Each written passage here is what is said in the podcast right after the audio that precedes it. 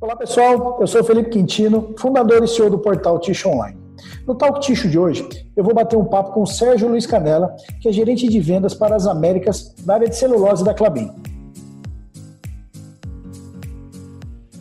Canela, obrigado pelo, pelo seu tempo hoje e estar tá fazendo esse bate-papo aqui com a gente. Prazer, Felipe. Estamos muito contentes e muito obrigado, muito, muito honrados pelo convite. Que legal, bacana. Canela, a, a Clabin é a única fabricante de celulose no Brasil que produz aí a fibra curta, a longa e a fluff. Eu imagino que isso aí pode ser uma grande é, ajude até né, na, na, estratégia de vendas da, do mercado interno da Clabin, né? Como é que está hoje aí a estratégia do mercado interno da Clabin, Canela? Então, Felipe, veja bem, é, a celulose é, a Clabin tem, de fato, um, um, diferencial competitivo importante à medida em que ela é a única empresa brasileira a produzir as três fibras, né? a fibra de eucalipto, a branqueada longa e o fluff a partir de fibra longa também, de, de pinos. É evidente que isso nos traz algumas vantagens estratégicas, comerciais e técnicas à medida em que nós podemos desenvolver com, em parceria com os nossos é, clientes, com os nossos parceiros, é, novos produtos.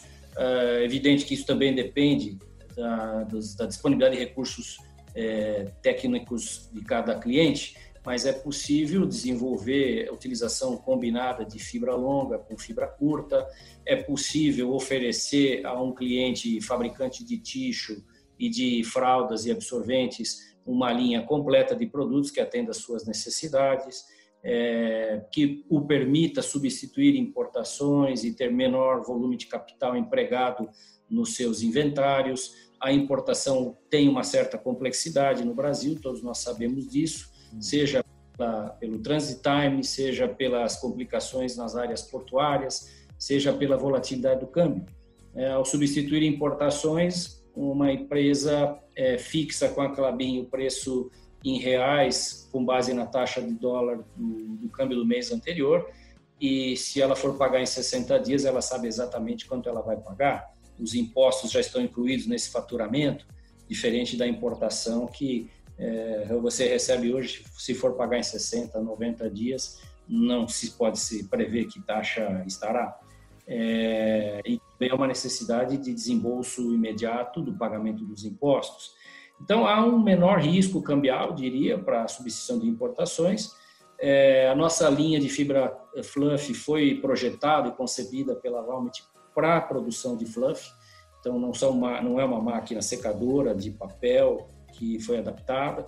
Então, temos algumas vantagens competitivas relacionadas à qualidade do produto.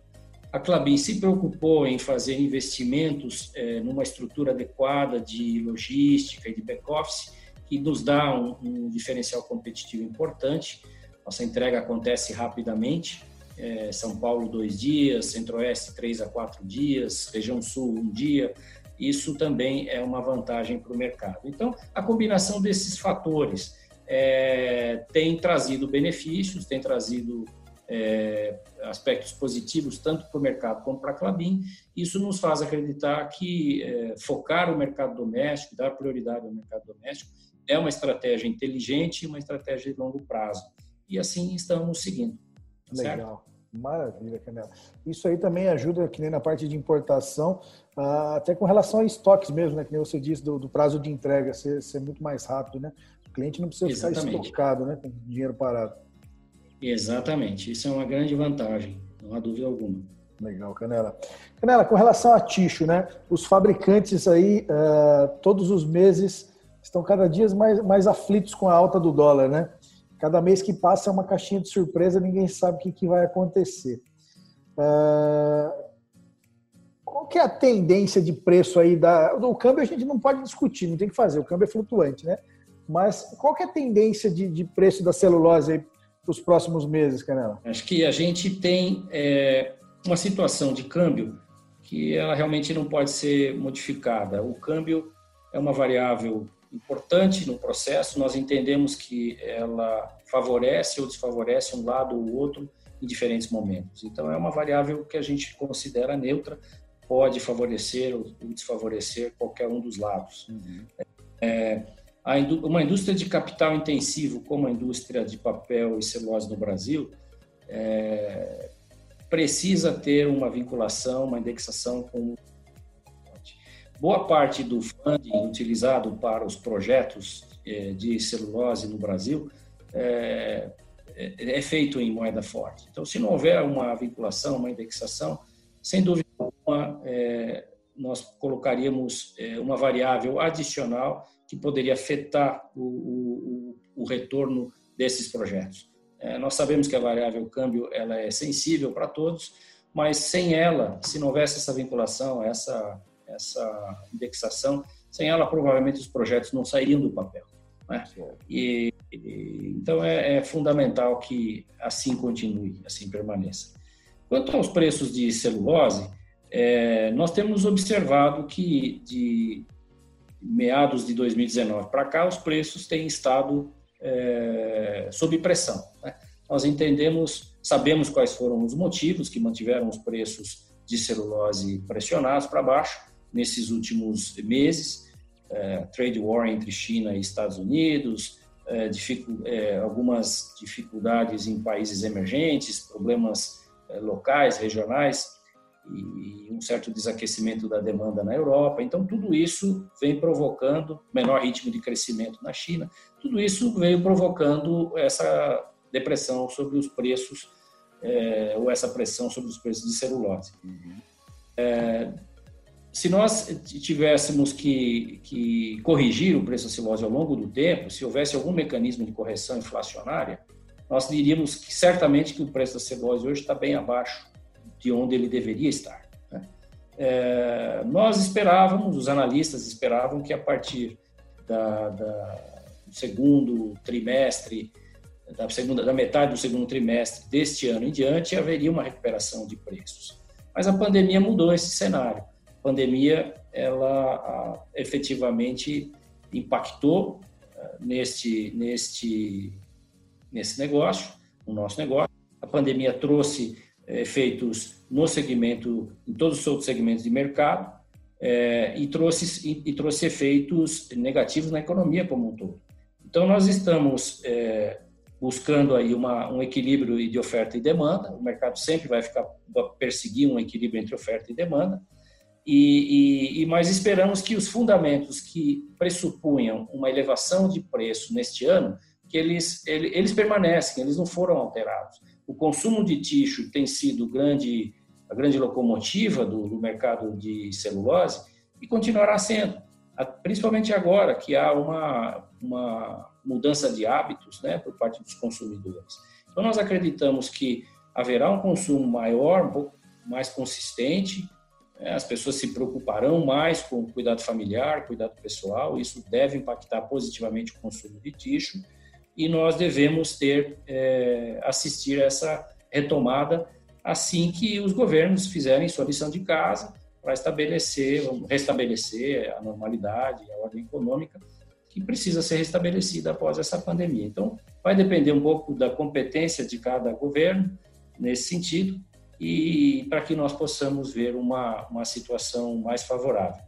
É, por isso, nós acreditamos que a partir do quarto trimestre é, haja já espaço, um possível, um potencial para aliviar essa pressão de preço, para que os preços voltem a subir. Legal, Renato, maravilha. A, a pandemia da, da Covid-19 acabou afetando aí diversos segmentos de papel, né? Acho que o principal deles foi de imprimir e escrever, acho que foi o mais afetado, né, Canela? Ah, o de embalagem está um pouco em baixa também, por conta da atividade econômica, mas se a economia der uma, uma recuperada, ele, ele reage bem. Acho que o grande beneficiário do, setor de papel é Ticho, né? Como, como é que está essa demanda para Ticho? Como é que foi essa demanda nos primeiros meses aí do ano, Canela?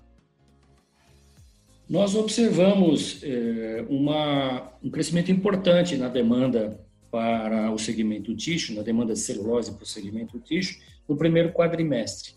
As, uh, saiu hoje o relatório da Anguti, o Pedro Vilas Boas aponta lá uma, um crescimento de, de 6,5% na produção de, de tixo em relação ao mesmo quadrimestre do ano passado. Uhum. Nós é, observamos que da segunda metade de março para frente houve uma, uma pressão forte de demanda, uma preocupação muito grande com, com estoques, com, com estoques na cadeia, eventual possibilidade de desabastecimento, dificuldade de, de compra. Então, as, as empresas estiveram muito ocupadas nesse período.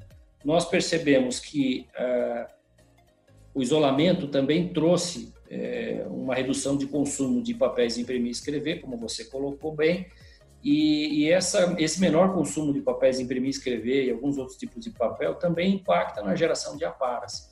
Então, de uma certa forma, as empresas tiveram que recorrer à fibra virgem para substituir uma para que ou está mais escassa ou está mais escassa e mais cara. Então, a combinação de fatores bastante difícil aí para o produtor de ticho.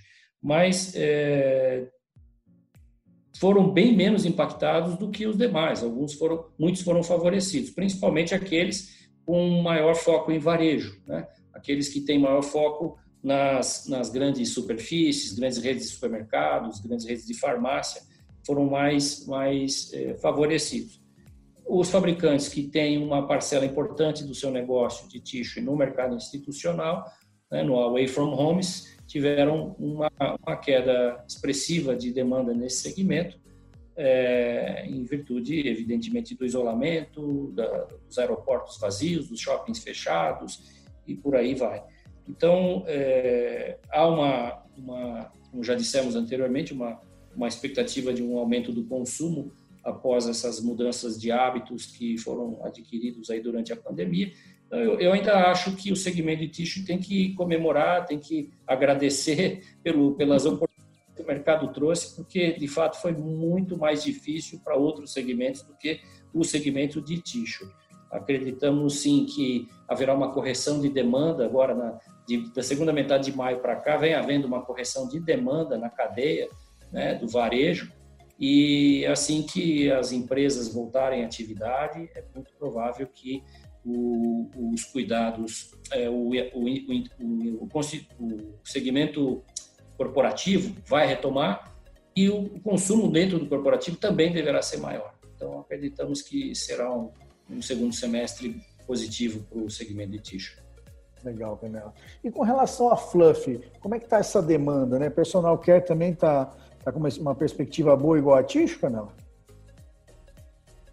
A perspectiva é positiva, sim. Houve um, da mesma forma que houve uma preocupação com, do pessoal de Ticho com o desabastecimento, também houve com o segmento de, de Fluff. É, da segunda metade de março até o final de abril houve um, uma demanda, um pico de demanda. Depois o mercado começou a se ajustar e evidente que, a exemplo do que aconteceu com, com papel higiênico, também acontece com, com a linha de, de fraldas e absorventes, dependendo dos canais em que cada empresa está posicionada, ou dependendo de quais canais são mais fortes ou mais representativos para cada um. Então, a pandemia trouxe reflexos e resultados diferentes para cada empresa. Algumas empresas apoiadas, eu repito, em redes de supermercado e farmácia, foram tiveram eh, vantagens durante esse período, pois essas empresas trabalharam normalmente. Outras empresas que pulverizam mais a sua produção de fraldas e absorventes, atuam mais no interior, em, em redes, em, em comércios de pequeno porte, armarinhos, bazares, que eventualmente foram obrigados a fechar portas, durante o período da pandemia foram um pouco mais afetadas. Então, varia um pouco de, de, de canal para canal, uhum. mas percebemos uma queda da demanda global de celulose e fluff, assim como também não percebemos uma queda é, importante na demanda global de tixo, tá? da mesma forma. Legal. Canela, eu queria te agradecer pelo bate-papo, muito obrigado pelo seu tempo aí. E, Prazer desejar muito sucesso aí, que, que nosso setor aí, de, pelo menos Ticho, continue uh, nessa, nesse vento favorável e que logo, logo a economia se recupere como um todo. Né? Perfeito. E, Felipe, muito obrigado, viu? Obrigado pela atenção e obrigado pela oportunidade. Eu que agradeço. Um grande abraço, galera. Igualmente para você, Felipe.